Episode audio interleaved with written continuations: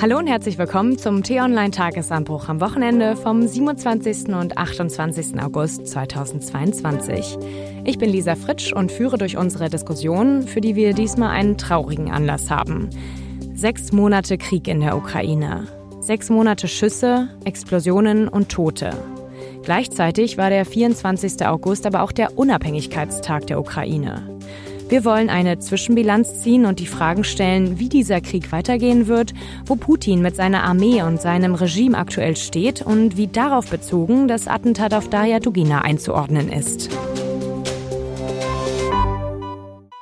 Und für die Diskussion begrüße ich zum einen Chefredakteur von T-Online, Florian Harms. Hallo zusammen. Und den stellvertretenden Leiter unseres Politikressorts, Daniel Mützel. Hallo, immer wieder gerne hier. Ja, diese Woche hat mit wirklich erschreckenden und teils auch sehr widersprüchlichen Nachrichten begonnen. Daria Dugina, die Tochter des russischen rechtsnationalen Philosophen und Politikers Alexandra Dugin, der auch als Kreml-nah gilt, ist durch eine Explosion einer Bombe an ihrem Auto ums Leben gekommen. Ein Attentat, aber wer ist schuld? Ja, dafür gibt es mehrere Versionen. Russland macht offensichtlich die Ukraine dafür verantwortlich. Der russische Geheimdienst FSB habe schon nach 36 Stunden die Täterin gefunden, eine Ukrainerin, die vom ukrainischen Geheimdienst beauftragt worden sei. Die Ukraine bestreitet diese Version natürlich. Aber was meint ihr? Wie ist dieser Anschlag in Hinblick auf die aktuelle, ja festgefahrene Kriegssituation einzuordnen? Also vielleicht beginnen wir mit den drei Theorien, die gerade kursieren, wer dafür verantwortlich gewesen sein könnte. Die erste Theorie ist die, die du schon genannt hast, die die ähm, russische Regierung verbreitet, dass die Ukraine dahinter steckt. Also die so 43-jährige Frau, von der auch Bilder und Videos, Überwachungsaufnahmen verbreitet werden und die mit ihrer Tochter nach Estland geflohen sein soll, die gehört angeblich zum Azov-Regiment. Das heißt, das passt perfekt in dieses russische Narrativ der Nationalisten in der Ukraine vom Azov-Regiment, die in Verbindung mit dem ukrainischen Geheimdienst direkt in Moskau oder einem Vorort von Moskau zuschlagen und eben auch nicht Halt machen vor einer ja, Person, die jetzt gar nicht Teil des Kreml-Apparats war, zumindest eine Kriegsunterstützung war. Das ist die Theorie, die der FSB ähm, verbreitet. Die andere Theorie ist, ähm, die Anhänger, sagen wir mal, im Westen oder auch bei Ukraine-Experten hat, ist nämlich die, dass der FSB selber dahinter steckt. Ich würde sagen, die Beleg und Beweislage dafür ist auch trotzdem recht dünn, also man kann es nicht sagen. Ähm, die, sagen, das Hauptargument ist, dass äh, der FSB damit eine Provokation schaffen wollte, einen Vorwand, um Punkt, Punkt, Punkt zu machen. So ganz klar ist es nämlich nicht. Ja, also der FSB ist natürlich oder überhaupt die russischen Behörden sind bekannt dafür, Vorwände zu schaffen, um dann vielleicht weitere brutalere Maßnahmen durchzusetzen. Aber wenn wir uns den Ukraine-Krieg und seinen bisherigen Verlauf anschauen, da muss man sich wirklich fragen, welchen Vorwand die russische Regierung denn noch braucht, um ja welche Grausamkeiten denn ähm, da zu, zu, zu verrichten. Ja? Man hat alles, alle Schattierungen von Brutalität und Grausamkeit bisher gesehen so eine selbst inszenierte Provokation, weiß ich nicht, ob das wirklich sagen, im, äh, notwendig gewesen wäre. Und äh, die dritte Theorie, das ist die interessanteste und bemerkenswerteste ist, ähm, wurde von dem russischen Dissidenten und Kreml-Kritiker Ilya Ponomaryov verbreitet, einem ehemaligen Parlamentsabgeordneten, dem einzigen, der 2014 gegen die Krim-Annexion gestimmt hat im russischen Parlament. Und der behauptet, in Kontakt zu einer russischen Terrorzelle zu stehen, einer neuen Untergrundbewegung. Die NRA ist die neue republikanische Armee, mit der er seit April kommuniziert und die zum bewaffneten Kampf gegen Putin aufruft. Deren Ziel ist es, Putin zu stürzen. Deren Ziel ist es, ähm, die russische Gesellschaft grundlegend zu reformieren, die Macht zu dezentralisieren. Also so eine Art äh, Bolschewiki der Neuzeit.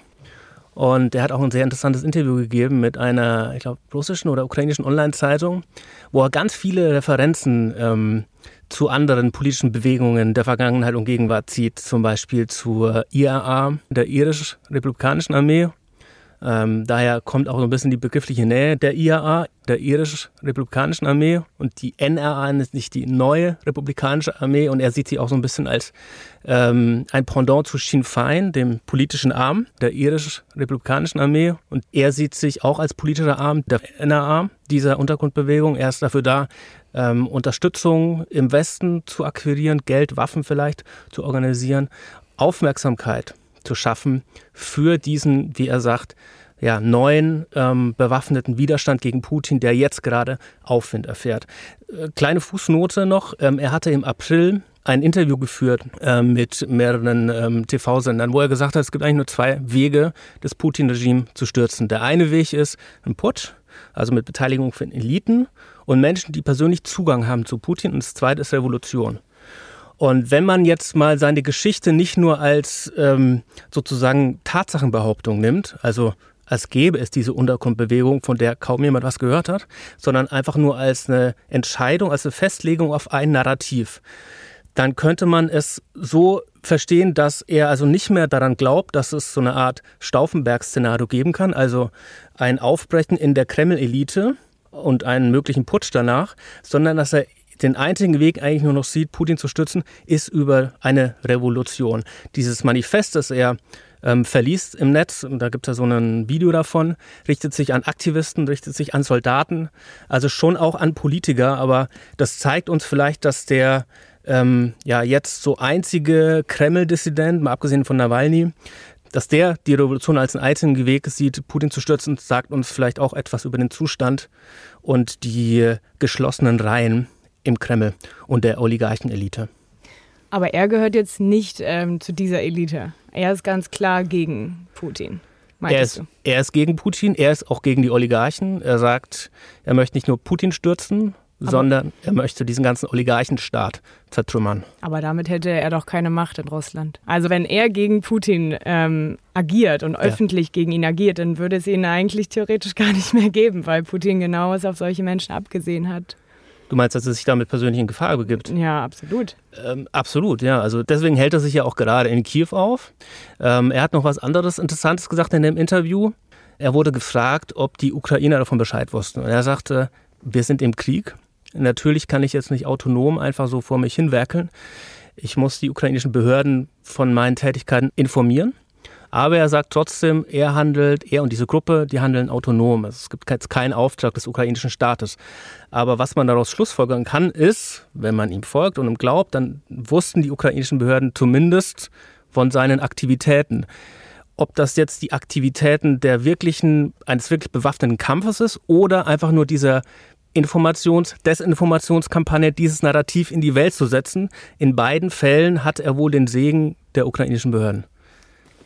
Wir können heute ja wahrscheinlich nicht klären, wer denn jetzt wirklich die Täter gewesen sind. Aber das, Daniel, was du beschreibst, das zeigt ja einmal mehr, dass dieser Krieg in der Ukraine eben mitnichten nur auf dem Schlachtfeld geführt wird. In den Schlagzeilen lesen wir ja von den Kämpfen, von den Raketenangriffen, von den äh, unglaublich tragischen Opferzahlen. Aber der Krieg hat ja auch noch ganz andere Dimensionen. Natürlich in der Wirtschaft beispielsweise. Das spüren wir jetzt wegen der Gaskrise.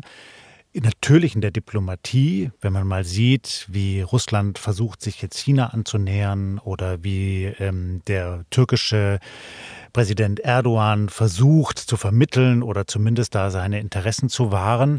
Aber dieser Krieg spielt natürlich auch in einem Schattenreich.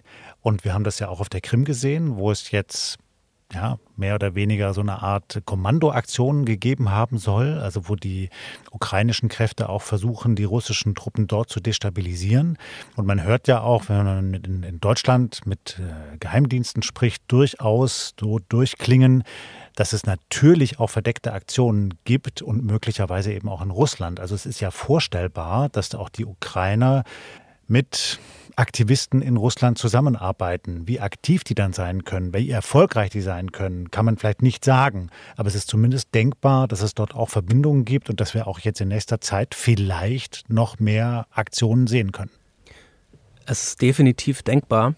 Ich glaube, was bei diesem Anschlag aber entscheidend ist, bei der Bewertung auch, wer dahinter stecken könnte, ist, dass dieses Ziel, um es jetzt mal sehr zynisch zu sagen, es ist ja eine Person, die ermordet wurde, dass das politisch aus ukrainischer Sicht eigentlich wenig bedeutsam war. Sie war eine Propagandistin für den Krieg, für das Putin-Regime. Sie hat aber keine zentrale Rolle gespielt im Kreml-Apparat oder in der russischen Armee. Das heißt, wenn ich als Ukraine so weit gehe, so eine komplexe Operation zu planen, zu finanzieren, das ist nicht einfach mal so von heute auf morgen geplant und wirklich große Risiken eingehe, dann würde man ja davon ausgehen, dass sie wirklich ein politisch oder militärisch relevantes Ziel aussuchen würden. Aber vielleicht wussten ja, also wenn wir mal diese dritte Theorie zur Grundlage nehmen, vielleicht wussten dann ja auch die ukrainischen Behörden gar nicht, was so eine Gruppe plant. Vielleicht ist das eher so, dass man losen Kontakt hält und dann auch, wie es zum Teil ja auf dem Schlachtfeld so ist, einfach sagt, führt euren Kampf, führt ihn in unserem Sinne. Was genau ihr an Kommandoaktionen dann aber macht, bleibt euch überlassen. Ja, also eher so im Stile eines Guerillakampfes. Wir wissen schlicht nicht.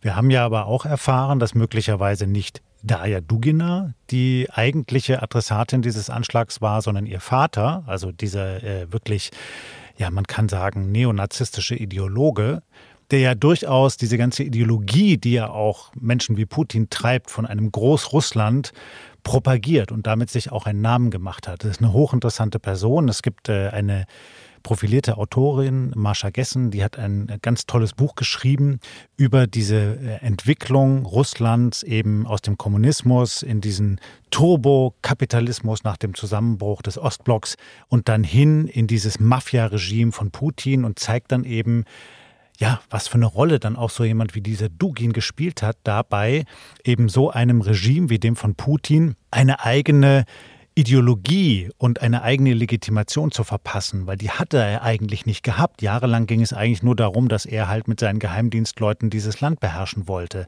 Und irgendwann war klar, das reicht nicht mehr. Es braucht was anderes, um auch die Massen irgendwie zufriedenzustellen. Und dann hat man diesen Supernationalismus eben, diese Vorstellung eines großrussischen Reiches auserkoren. Und dabei hat dieser Dugin eine wichtige Rolle gespielt ich stimme dir voll zu, natürlich, das könnte so eine Art Arbeitsteilung gewesen sein oder die ukrainischen Behörden haben einfach Informationen oder softere Unterstützungsleistungen gebracht und diese NRA und diese Untergrundgruppe machen lassen. Das ist natürlich möglich. Es kann sein, dass die Initiative in Russland entstanden ist, man an die ukrainischen Behörden herangetreten ist und gefragt hat, was könnt ihr machen? Könnt ihr uns zumindest schützen? Thema Evakuierung unserer Attentäterin falls diese Person es wirklich gewesen ist. Das ist völlig richtig, aber da sind wir, wie du auch richtig sagst, im Bereich der Spekulation. Ich weiß nicht, ob ähm, Alexander Dugin tatsächlich das Ziel war. Es gab eine Unklarheit in Bezug auf das Auto, das getroffen werden soll. Also sie war ja in ihrem eigenen Auto und Alexander Dugin war in seinem Auto dahinter. Wer jetzt wirklich getroffen werden sollte, auch das ist unklar, kann aber auch sein, dass Alexander Dugin das Ziel war und man ihm so zynisch ihm seine Tochter nehmen wollte, um ihn einfach noch stärker zu treffen. Aber lass uns vielleicht nochmal auf die zweite Theorie, die du dargestellt hast, eingehen. Also, dass der russische Geheimdienst FSB selbst hinter diesem Attentat auf seine eigenen Leute stecken würde. Was ich irgendwie am wenigsten verstehe. Mit welchem Zweck wären Sie da eurer Meinung nach vorgegangen?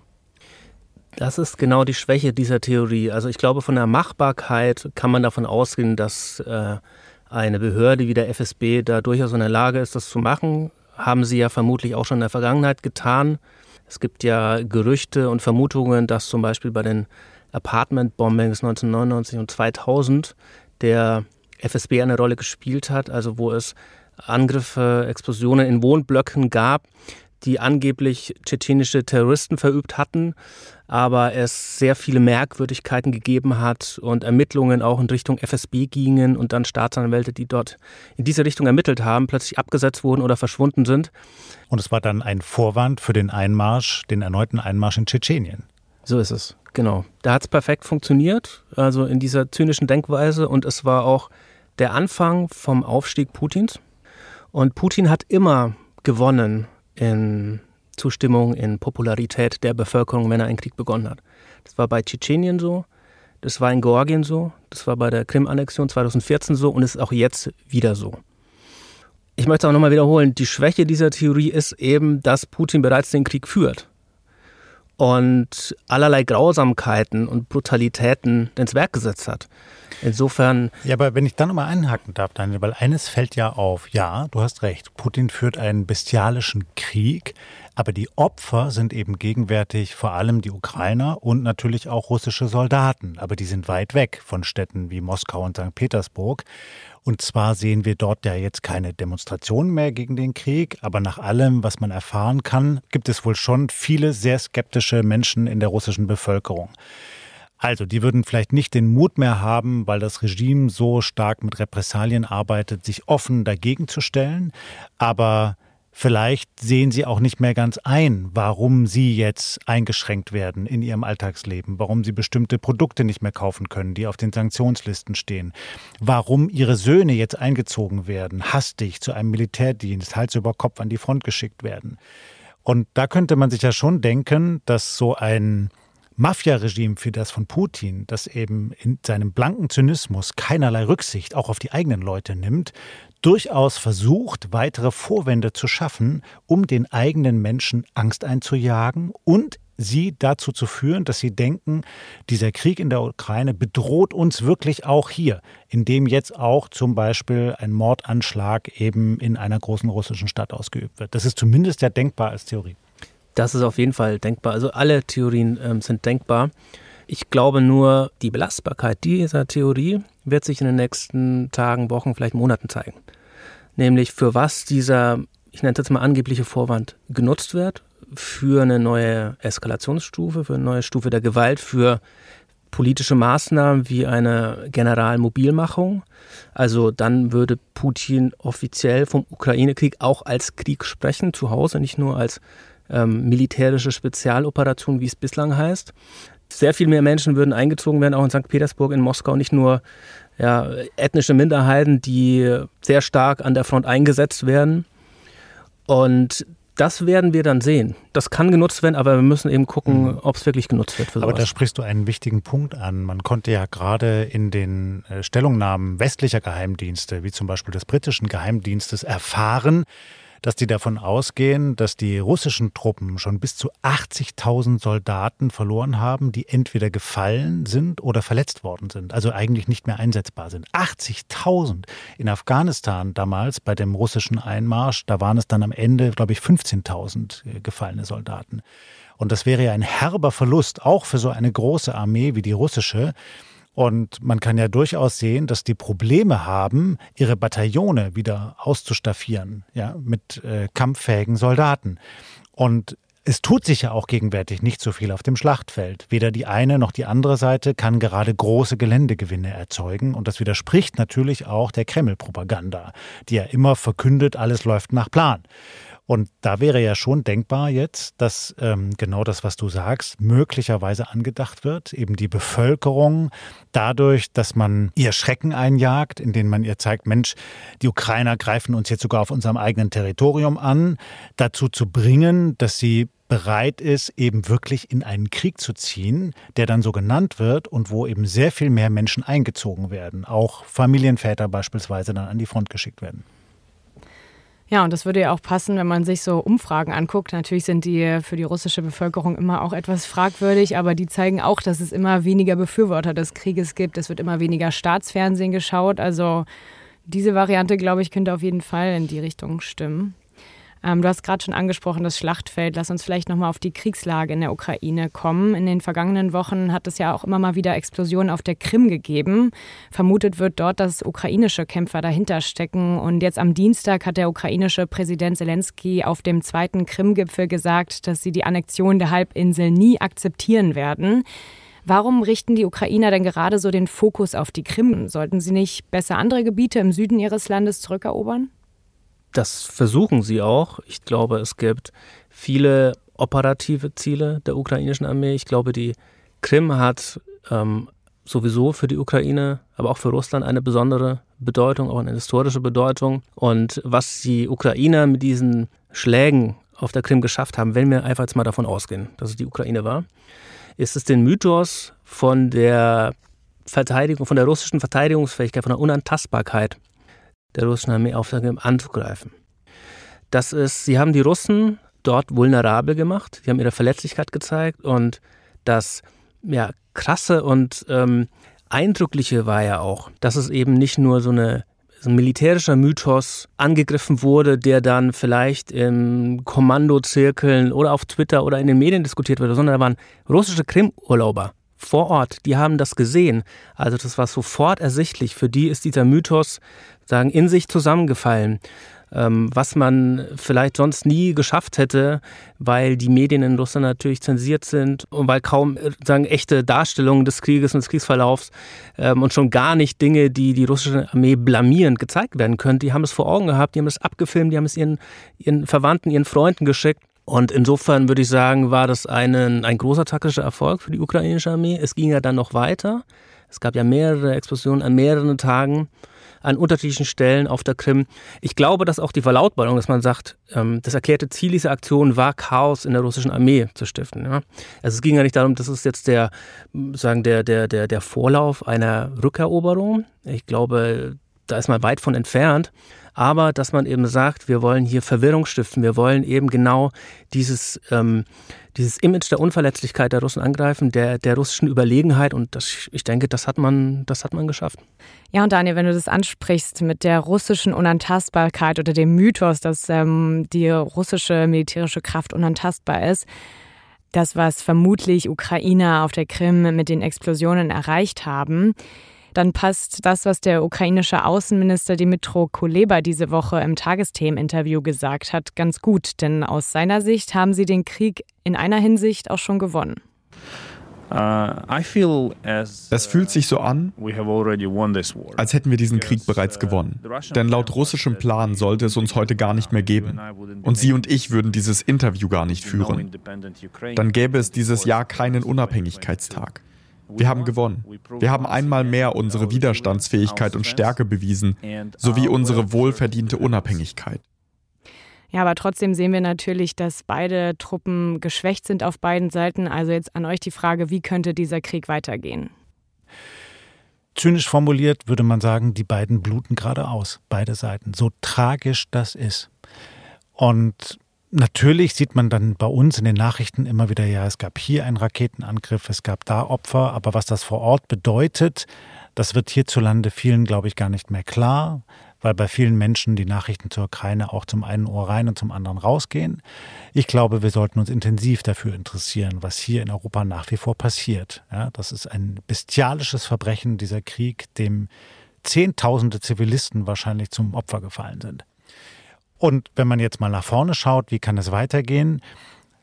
Ja, dann könnte man vielleicht vermuten, dass ähm, an diesen Kampflinien, an den Frontlinien es immer wieder ein bisschen hin, ein bisschen her geht, dass es weiter einzelne russische Raketenangriffe auch auf Städte in der Zentralukraine oder sogar in der Westukraine gibt, dass die Ukrainer weiter versuchen, die russische Präsenz auf der Krim oder auch in den eroberten Gebieten im Donbass zu destabilisieren. Aber ich ahne, dass wir jetzt zumindest in den nächsten Monaten keine Entscheidung sehen werden und dann sagen können, jetzt hat die eine Seite oder die andere sich durchgesetzt. Ein wichtiger Punkt ist die Front in der Südukraine. Wir haben natürlich den Donbass, wo die russische Armee so täglich Meter um Meter gut macht. Wobei jetzt auch eine Investigativplattform herausgefunden hat, dass in den letzten drei Monaten nur ein Prozent der Gebietsgewinne der bisherigen gemacht wurden und alle anderen, das Gros, in den ersten drei Monaten des Krieges. Also so viel zum Thema, die russische Feuerwalze im Donbass schreitet äh, sagen, ungebremst voran. So ist das auch nicht. Aber in der Südukraine haben wir eine Gegenoffensive, eine, ich nenne es jetzt mal böse, angebliche Gegenoffensive der Ukrainer seit mehreren Wochen und Monaten eigentlich schon. Die besteht eigentlich nur darin, einige ukrainische Dörfer zurückerobert zu haben und darin ja, einige Brücken in Cherson ähm, und anderswo zerstört zu haben, also russische Nachschublinien unterbrochen und zerstört zu haben. Das könnte ein Vorlauf, eine, ein, ein, ein Vorbote einer Gegenoffensive sein, weil dadurch, wenn die Russen vom Nachschub äh, abgeschnitten werden, so eine Art Einkesselung versucht werden kann. Aber bislang sehen wir davon nichts. Ähm, man könnte auch sagen, das ist nur ja auch eine Art von äh, Kriegsdesinformation, die Russen abzulenken, weil tatsächlich hat die russische Armee große Teile ihrer Truppen aus dem Donbass in den Süden gezogen. und verlegt, um quasi den Druck aus dem Kessel zu nehmen, was den Ukrainern natürlich im Donbass hilft, wenn da weniger Truppen zur Verfügung sind, um davon anzuschreiten. Also es ist viel Kriegsnebel, viel Spekulation, aber man muss wohl jetzt schon sagen, dass diese ukrainische Gegenoffensive in Cherson, die wirklich jetzt schon lange angekündigt war, so wahrscheinlich nicht stattfinden wird. Ja, und zum anderen fragen sich hier alle in Deutschland, ähm, wann endlich Ende ist. Also ich finde, sechs Monate ist schon länger, als ich persönlich auch gedacht hätte. Und wenn wir jetzt auch nochmal an die Flüchtlinge denken, die auch nach Deutschland gekommen sind. Ja, wie könnten Friedensverhandlungen aussehen? Das war auch Thema in vielen Diskussionen diese Woche, unter anderem bei Markus Lanz. Und da war Sachsens Ministerpräsident Michael Kretschmann auch zu Gast und forderte mehr Diplomatie mit Russland. Ich glaube, die Erfahrung der Diplomatie zeigt, dass man eine Anzahl von Verbündeten braucht. Das werden auch andere Länder sein. Es werden Länder sein, die, die eher auf der Seite auch äh, Russlands stehen. China zum Beispiel? Äh, beispielsweise, die aber in gleicher Weise von dieser ökonomischen Verwerfung äh, bedroht sind und die kein Interesse daran haben, dass es weitergeht. Und das muss am Ende diplomatisch äh, besprochen werden und geklärt werden. Das heißt in keiner Weise, dass die äh, Ukraine jetzt Territorium aufgeben muss oder dass, dass der, Russland seine Kriegsziele erfüllt werden. Nein, Russland darf den Krieg nicht gewinnen. Das ist absolut richtig. Ja, auf die Frage, wie die Gespräche mit Putin aussehen könnten, hatte Herr Kretschmer leider keine Antwort. Hättet ihr darauf eine? Oder auch auf das große Thema, wie könnte eine Lösung dieses Krieges aussehen? Ja, also es gab ja viel Empörung über Herrn Kretschmer und seinen Auftritt bei Markus Lanz, eben weil er keine Antwort hatte darauf, wie das konkret aussehen soll und deshalb seine Forderung sehr wohlfeil wirkte, dass er damit halt möglicherweise eine Wählerklientel in seinem Bundesland Sachsen ansprechen möchte. Sei dahingestellt. Ich selbst habe im Tagesanbruch schon gleich zu Beginn des Krieges geschrieben, dass es am Ende eine in Anführungszeichen Lösung nur geben kann, die nicht auf dem Schlachtfeld liegt, sondern am Verhandlungstisch besprochen wird. Da glaube ich nach wie vor dran. Das ist bei jedem Konflikt de facto so gewesen, auch in der Vergangenheit. Irgendwann ist man gezwungen zu sprechen. Das Problem ist aber, dass beide Seiten noch nicht bereit sind. Sowohl die Ukrainer als auch die Russen stehen nach wie vor auf dem Standpunkt, dass sie diesen Krieg gewinnen wollen und können. Und bei allem, was versucht wird, also nicht nur durch Westeuropa, sondern beispielsweise auch durch den türkischen Präsidenten Erdogan, reagieren beide Seiten sehr zurückhaltend. Ich glaube, richtig ist, dass man es immer versuchen muss. Ja, also es muss eigentlich immer diplomatische Initiativen geben. Es muss versucht werden, sogar mit so einem Terroristen und Verbrecher wie Putin zu verhandeln. So, man muss einen Gesprächsfaden haben. Nur gegenwärtig, das sagen eben auch alle Diplomaten, die mit der Thematik befasst sind, gibt es da eigentlich keine Chance, weil der Kreml sich so eingeschworen hat darauf, diesen Krieg jetzt zu gewinnen, dass er eben gar nicht wirklich Kompromisse machen will, sondern sich immer taktisch verhält, lügt wie gedruckt, sich zynisch verhält und versucht, den Gegner auszumanövrieren. Und das ist ja das eigentlich Tragische. Am Ende wird es aber irgendeine Form von Gesprächen geben müssen. Denn unterm Strich steht ja, und das sehen wir gerade hier, im 21. Jahrhundert ist ein Krieg nicht nur kein moralisch legitimes, sondern auch kein logisches Mittel mehr zur Durchsetzung eigener Interessen. Es funktioniert einfach nicht mehr in einer globalisierten Welt, dass man einfach ein anderes Land überfällt und davon ausgeht, dass man damit durchkommt. Man wird international isoliert, man hat große Probleme, man ist nur noch fokussiert auf diesen Krieg, kann sich um nichts anderes mehr kümmern. Wir sehen ja, was in Russland gerade alles liegen bleibt. Die Wirtschaft, der Kampf gegen den Klimawandel, die sozialen Probleme, die Russland hat und, und, und. Und am Ende wird man ein durchgerütteltes, geschwächtes, zerrüttetes Russland haben. Und das ist doch eigentlich ein Beispiel für alle, die möglicherweise Ähnliches vorhaben könnten von den Autokraten in der Welt. Ich glaube, genau darum geht es. Ist es im 21. Jahrhundert noch logisch und profitabel, so einen Territorialkrieg zu führen, wie es Russland macht, wie wir eigentlich aus dem 20. Jahrhundert kennen? Ich glaube, und da würde ich ein Stück weit mich abstoßen von dem, was du gerade gesagt hast, Florian. Ich glaube, diese Frage steht zur Debatte. Also aktuell, wenn Russland damit durchkommt, dann haben die ein starkes Argument dafür gemacht, dass es sich noch weiterhin rentiert, solche Territorialkriege zu führen und dass es sich lohnt, mit militärischer Gewalt politische Ziele zu erreichen. Und ich glaube deswegen, man sagt ja so oft, ähm, oder Befürworter von Waffenlieferungen sagen oft, ähm, in der Ukraine werden auch sicherheitspolitische Interessen Deutschlands und Europas und des ganzen Westens vertreten. Ich glaube, darum geht es eben auch, eben das Signal zu geben, dass eben sowas unlogisch sein sollte, weil es sich nicht rentiert. Deswegen sollte man Russland dafür bestrafen. Also zumindest keine Gewinne, keine Kriegsbeute einfach so schenken oder auch in Verhandlungen dann als ja, legitim und, und legitim festnageln. Und äh, deswegen gibt es auch so Vorbehalte gegenüber Verhandlungen, die jetzt diese Gebietsgewinne festschreiben.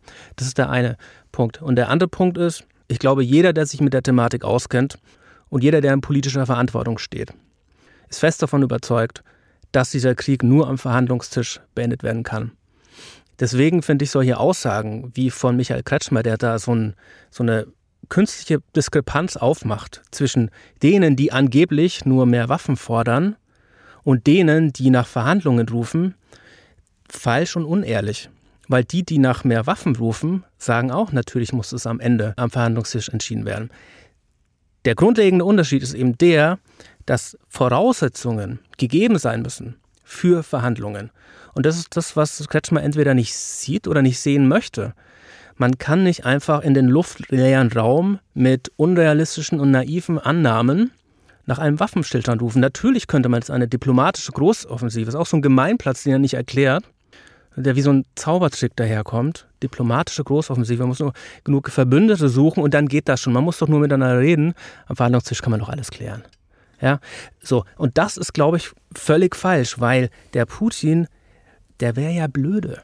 Wenn er jetzt Verhandlungen machen würde und sich auf irgendetwas einlassen würde, was unter seinen Maximalforderungen ist. Warum? Weil ihn niemand daran hindert, diese Maximalforderung auch mit militärischer Gewalt zu erreichen. Das Einzige, was ihn hindert, sind die Ukrainer, ausgestattet mit westlichen Waffen. Es gibt keine Sicherheitsgarantien für die Ukraine. Die sind kein Verteidigungsbündnis. Es gibt also keinen Grund für Putin zu sagen, okay, hier mache ich ein Zugeständnis. Warum sollte er das tun? Ja, und so müssen wir auch schon zum Ende dieser Folge kommen. Ähm, um das mal ein bisschen zusammenzufassen, also zum ersten Punkt kann man vielleicht sagen, dass dieses Attentat auf Daya Dugina eine weitere Eskalation auslösen kann. Andererseits in Bezug auf die Friedensverhandlungen sehen wir, dass auch dabei immer mitgedacht werden kann, dass die Gefahr besteht, wenn wir Zugeständnisse zu Russland machen, dass Putin natürlich mit seiner Ideologie gewinnt, dass solche Kriege im 21. Jahrhundert noch möglich sind und auch territorial bestritten werden können. Ja, ich danke euch für dieses interessante Gespräch, für alle eure Informationen und ich hoffe auch Ihnen, liebe Hörerinnen und Hörer, hat es gefallen. Wenn ja, abonnieren Sie doch gerne den Tagesanbruch Podcast, dann verpassen Sie keine Folge. Oder wenn Sie Podcasts gerne über YouTube anhören, sind wir jetzt auch dort mit einem eigenen Channel vertreten. Den Link dahin finden Sie in den Shownotes dieser Folge und unter dem Newsletter vom Wochenende. An dieser Stelle möchten wir uns auch nochmal bedanken für all die guten Bewertungen auf Spotify. Wenn Sie das noch nicht getan haben, können Sie das mit einem Klick machen. Bis zu fünf Sterne sind möglich. Anmerkungen und Kritik können Sie mir gerne an podcasts.t-online.de schreiben. Den nächsten Tagesanbruch gibt es Montag früh wieder von unserer Chefreporterin aus dem Hauptstadtstudio, Miriam Holstein. Und ich freue mich schon auf die nächste Diskussion am Wochenende. Bis dahin, danke fürs Zuhören und tschüss. Danke und schönes Wochenende. Tschüss und bleiben Sie uns gewogen.